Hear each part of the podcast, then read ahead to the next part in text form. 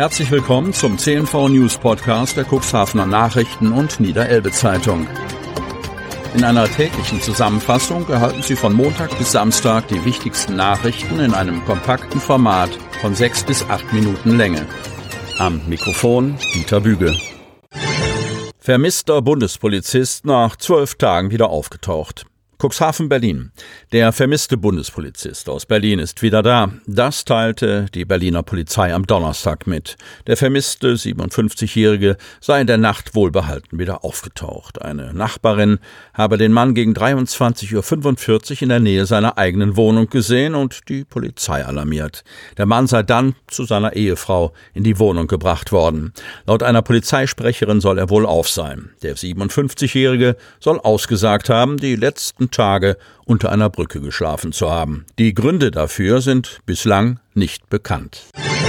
Seit 50 Jahren tuckern Bimmelbahnen durch die Feriengebiete. Kreis Cuxhaven. Immer wieder einsteigen, immer wieder mitfahren. Seit 50 Jahren tuckern Bimmelbahnen durch die Cuxhavener Feriengebiete und haben dabei bereits mehrfach die Erde umrundet. In Otterndorf geht der Strandexpress seit zehn Jahren auf Tour.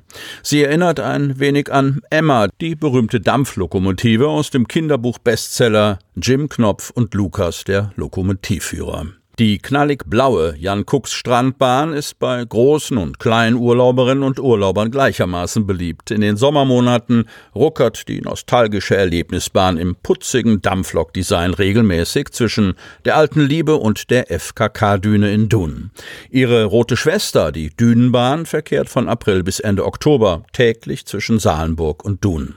Was kaum einer weiß, der gemeinsame Urahn der beiden Strandbahnen, der Strandexpress, erlebte vor genau 50 Jahren seine Jungfernfahrt. Am 23. Juni 1973 startete der Probebetrieb des Minizugs und sorgte für erstaunte Gesichter in Dun und Döse. Fast lautlos bewegte sich der Minizug an den Strandkörben und Sandburgen vorbei, so dass viele der Sonnenanbeter erst viel später merkten, was da geschah, berichtete die neue Cuxhavener Zeitung. Die Kurverwaltung unter der Leitung des damaligen Kurdirektors Hans Demgen hatte das elektrisch betriebene Fahrzeug mitsamt Anhänger aus Hannover an die Elbmündung geholt. In der Landeshauptstadt war die Bahn als Messeblitz für den Transport der Messebesucher auf Tour gewesen. Hersteller war die Fahrzeugfirma Still aus Hamburg-Billbrook. Insgesamt 26 Personen können mit dem kleinen E-Zug befördert werden und die Kapazität der Akkumulatoren reicht für rund sieben Stunden, stellte die neue Cuxhavener Zeitung die Neuanschaffung vor. Die Fahrten zwischen Dun und Döse kosteten für Erwachsene eine D-Mark und für Kinder 50 Pfennig. Die Sitze wurden von den Kindern gestürmt, aber auch viele Badegäste wären gern mitgefahren, so die Bilanz der Pressevertreter zur Premierenfahrt. Der Strandexpress wurde zunächst 14 Tage lang zwischen Döse und Dun getestet. Dann ging er für eine einwöchige Probefahrt nach Travemünde, kehrte aber für den Rest der Saison nach Cuxhaven zurück. Markus Mushardt hat sich für den Landwirte-Oscar qualifiziert. Otterndorf. Wird Markus Musser zum Landwirt des Jahres gekürt? Die Chance dazu ist da, denn der Otterndorfer hat sich für den Sales Award eine Art Oscar unter den Landwirtschaftspreisen qualifiziert. Mussart zählt damit bereits jetzt zu den 21 besten Landwirten im deutschsprachigen Raum. Die Jury hat ihn am Donnerstag auf seinem Hof besucht. Der 31-Jährige ist in der Kategorie Ackerbau nominiert und muss sich dort mit zwei Kontrahenten aus Hessen und Mecklenburg-Vorpommern messen.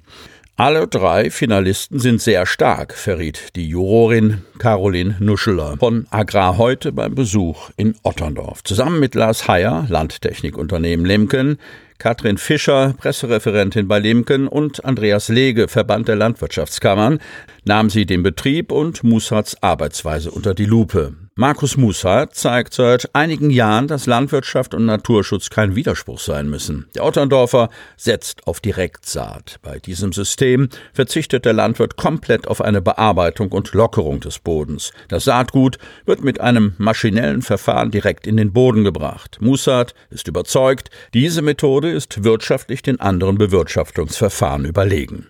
Mehr Umweltschutz, weniger Pflanzenschutz und Düngereinsatz. Darum geht es auch bei dem groß angelegten Feldversuch, der seit 2019 auf den Mushatschen Feldern in Zusammenarbeit mit dem Arbeitskreis Ackerbau und der Landwirtschaftskammer Hannover durchgeführt wird. Rat stimmt für Ferienhäuser in Hechthausen.